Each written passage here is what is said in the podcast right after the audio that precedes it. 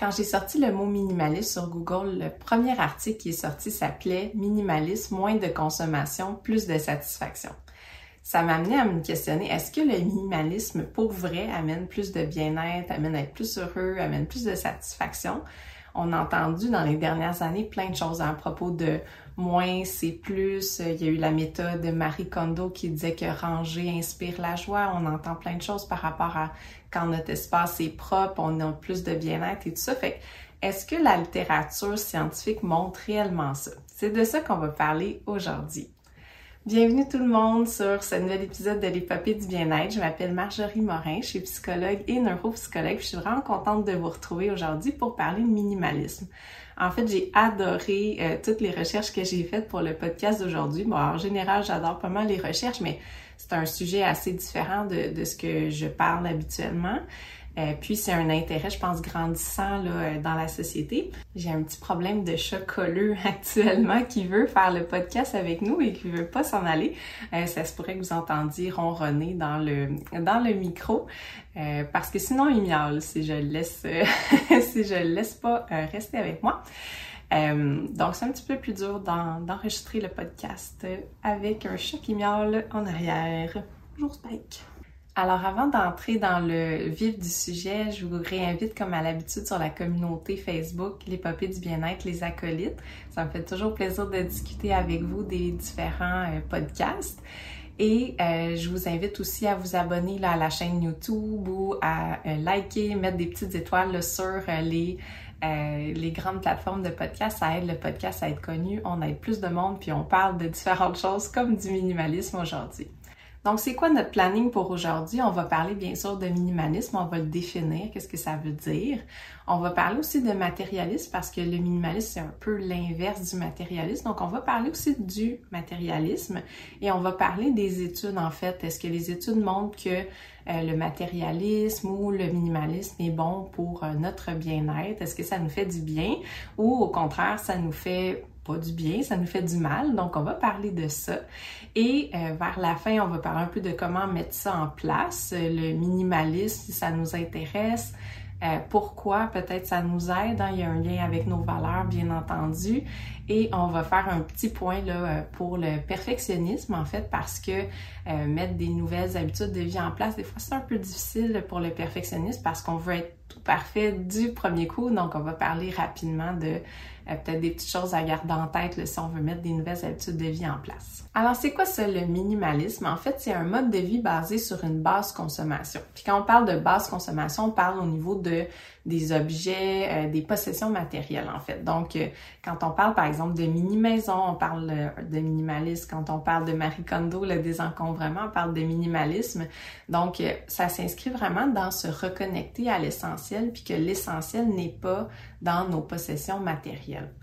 Et euh, tout récemment, en 2021, il y a une étude qui est sortie pour définir clairement en quatre, euh, en quatre parties c'est quoi le minimalisme. Avant, on n'avait pas vraiment de définition scientifique de c'était quoi. Alors, dans cette définition-là, il y a euh, le désencombrement, justement. Il y a des achats conscients. Donc, on fait pas des achats là, comme ça impulsifs et tout ça. On réfléchit vraiment avant d'acheter. Ensuite, on a la durabilité. Donc, on, vise la qualité des objets qu'on achète, on vise qu'ils nous durent à long terme. Et il y a toute l'idée aussi d'être autosuffisant, d'être capable de subvenir à ses propres besoins sans toujours avoir à consommer. Donc, euh, l'idée, par exemple, d'avoir une ferme ou d'avoir son jardin qui peut nous fournir pour, euh, pour une année, ça s'inscrit aussi un peu dans le, ben pas un peu, ça s'inscrit dans le minimalisme. Alors pourquoi les gens s'intéressent au minimalisme? Pourquoi il y en a qui adoptent ce mode de vie-là? Il y a diverses raisons, mais c'est sûr qu'il y a un certain, euh, un certain recul par rapport à la société de consommation. On, on commence à se questionner de est-ce que j'ai vraiment besoin de toutes ces choses-là? Est-ce que je suis vraiment heureux à consommer de cette façon-là? Tu sais, il y a toute la partie aussi d'être surmener au travail, de travailler trop, d'être insatisfait, de travailler trop pour pouvoir s'acheter des choses qu'on n'a peut-être pas besoin. Donc, il y a tout ce recul-là, cette réflexion-là hein, qui se passe par rapport à euh, à notre consommation, puis ce que ça a comme impact sur notre vie. Et bien sûr, il y a la recherche de bien-être là-dedans. Il y a la recherche de bien-être, il y a la recherche de euh, peut-être dépenser son argent de façon un peu plus consciente, de, gestion hein, monétaire, euh, gestion financière quelque part là-dedans.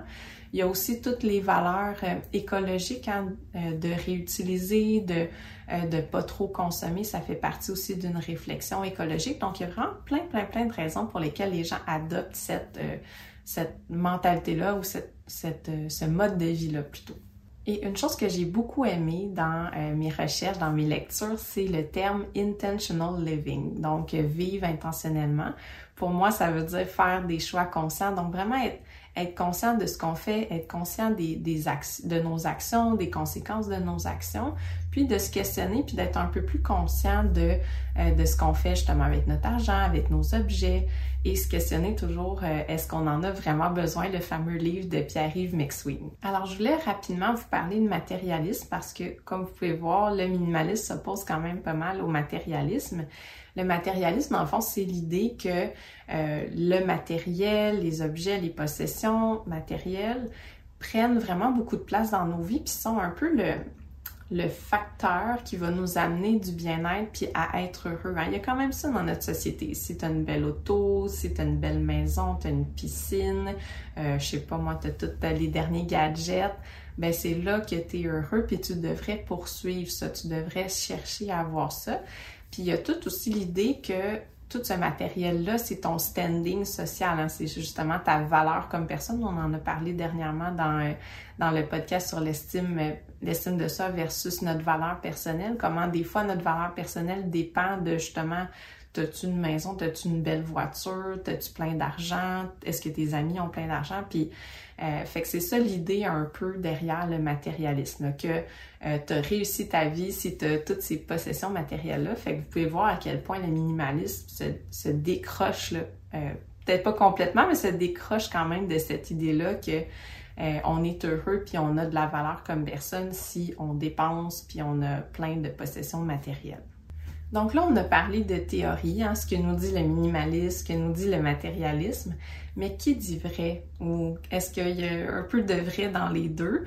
Euh, alors, on va demander à la littérature scientifique de trancher pour nous.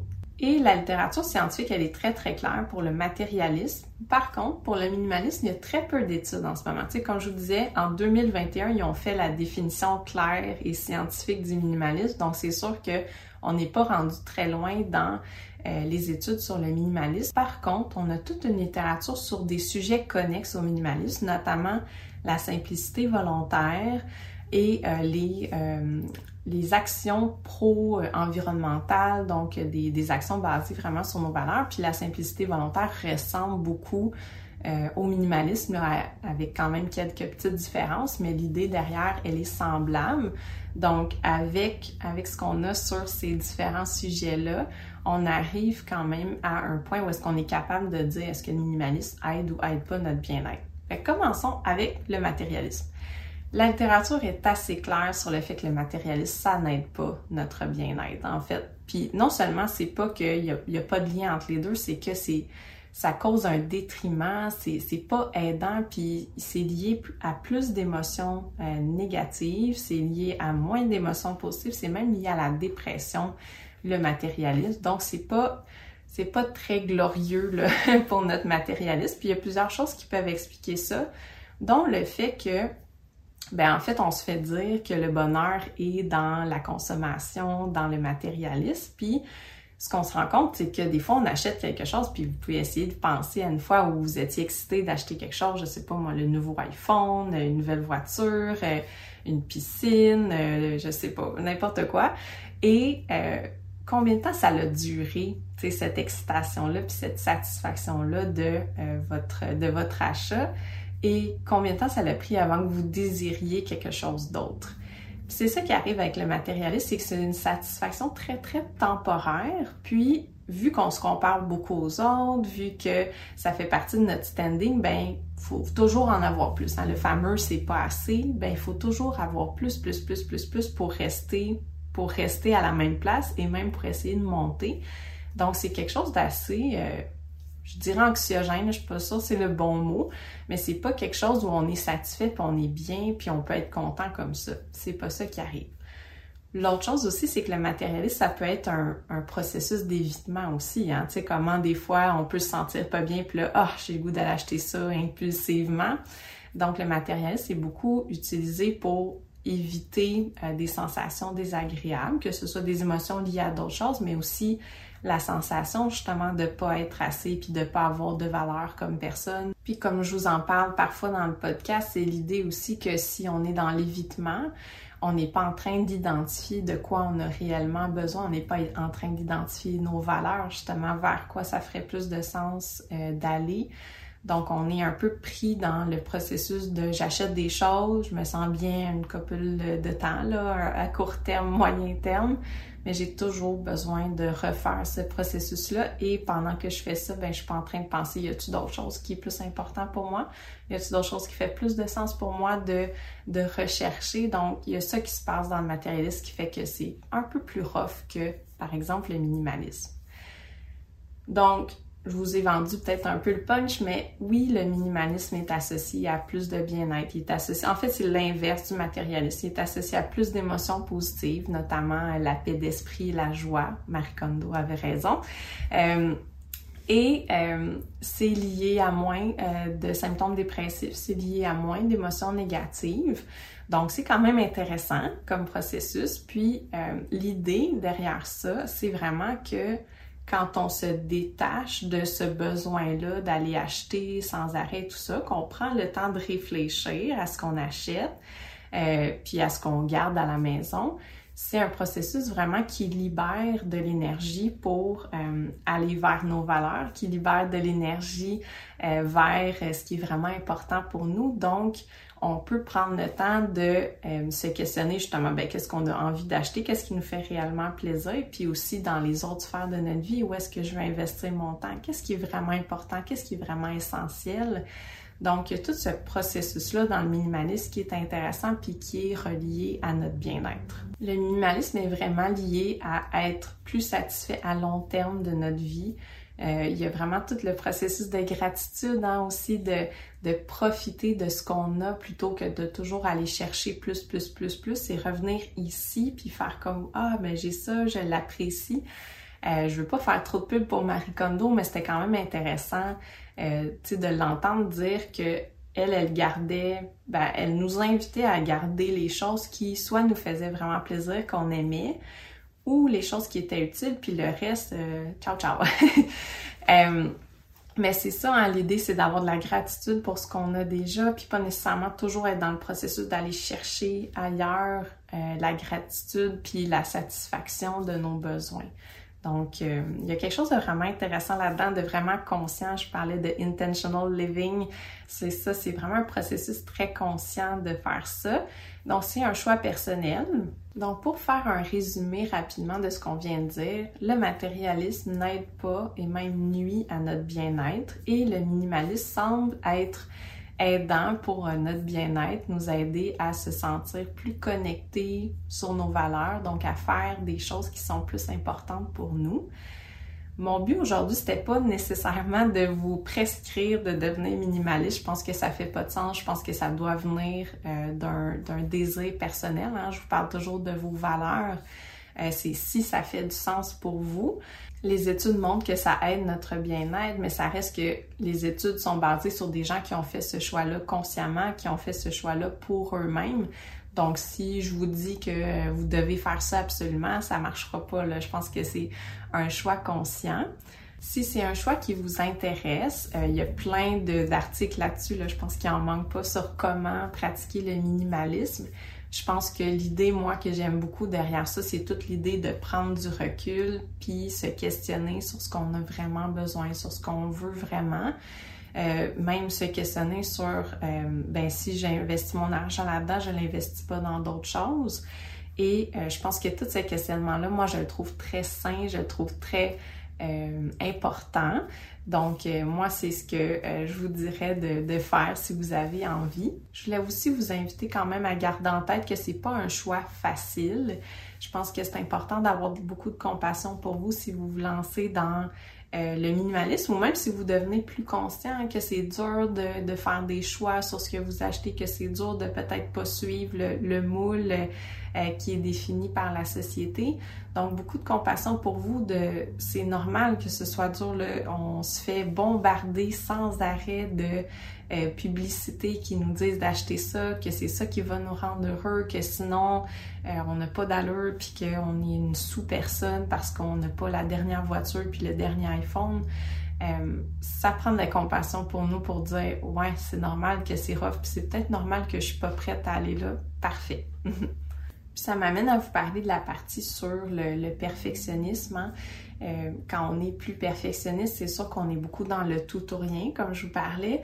Donc, on a tendance à dire je suis soit minimaliste ou soit matérialiste, puis il n'y a pas d'entre-deux. Puis l'affaire, c'est que pour se rendre vers le minimalisme, puis je pense qu'on peut jamais l'atteindre parfaitement, euh, ben, il y a toute la partie où est-ce que ben, ça prend un certain temps, puis on, se questionne, on n'est pas comme du jour au lendemain minimaliste, même que quand on lit sur le minimalisme, souvent les gens nous invitent à faire, euh, en fait, à se débarrasser d'une chose par jour. Euh, donc, c'est pas énorme. Fait des fois, pour, un, pour une personne un peu plus perfectionniste, c'est quand même dur cette partie d'accepter qu'on n'est pas rendu au fil d'arrivée. Donc, je voulais juste vous demander de penser à ça. Puis, euh, dans le discours ambiant, en fait, euh, vous connaissez peut-être les sophismes, les arguments fallacieux, mais il y a un argument fallacieux qui revient souvent euh, justement quand on fait des actions euh, environnementale ou euh, même, par exemple, devenir végétarien, vegan. Euh, donc, quand on fait des pas vers quelque chose d'important pour nous, les gens ont tendance à nous dire que si c'est pas parfait, ben, tu seras aussi bien de pas le faire. Ça me fait penser à Bea Johnson qui avait écrit un livre super important sur le zéro déchet qui était venu à Tout le monde en parle. Ah, ça fait, ça fait quand même plusieurs années. Puis Bea Johnson, elle avait un mini pot avec quelques déchets dedans, c'était sa poubelle de la dernière année. Puis, euh, je me je me rappelle pas exactement qu'est-ce qui s'était passé, mais ça s'en était venu sur le sujet qu'elle prenait l'avion parce que je pense qu'elle était française, en tout cas, il me semble qu'elle était européenne. Et euh, là, les gens lui disaient, ah ben oui, t'es zéro déchet, mais tu prends l'avion. Fait qu'on peut pas être parfait dans toutes les sphères. On fait notre possible, on fait ce qui est important pour nous. Puis je pense que c'est juste important de se demander, moi, à quoi je tiens, moi, qu'est-ce qui est important pour moi, puis sur quoi je suis prête à faire des compromis, sur quoi je suis pas prête à faire des compromis. Elle, ben, c'était pas nécessairement un compromis à faire de pas aller voir sa famille euh, tout le reste de son existence parce que euh, l'avion c'est polluant, par exemple. Fait les toutes les petites actions que vous faites dans euh, vers ce qui est important pour vous, ça compte. Puis c'est pas parce que vous n'êtes pas parfait que c'est pas bon. OK? Euh, donc sur ce, j'espère que vous avez apprécié. J'aurais eu tellement de choses à vous dire sur le minimalisme. En fait, ça m'a fait penser à plein de choses justement sur le bonheur, il y, a un, principe qui s'appelle le miss wanting que j'ai parlé un tout petit peu, euh, mais l'idée, c'est qu'on n'est pas très bon pour euh, anticiper comment les choses vont nous faire sentir, particulièrement justement les achats, l'argent. Euh, donc, ça pourrait être un autre sujet de podcast. Si ça vous intéresse, on pourrait en parler aussi sur la communauté Facebook, les papiers du bien-être, les acolytes.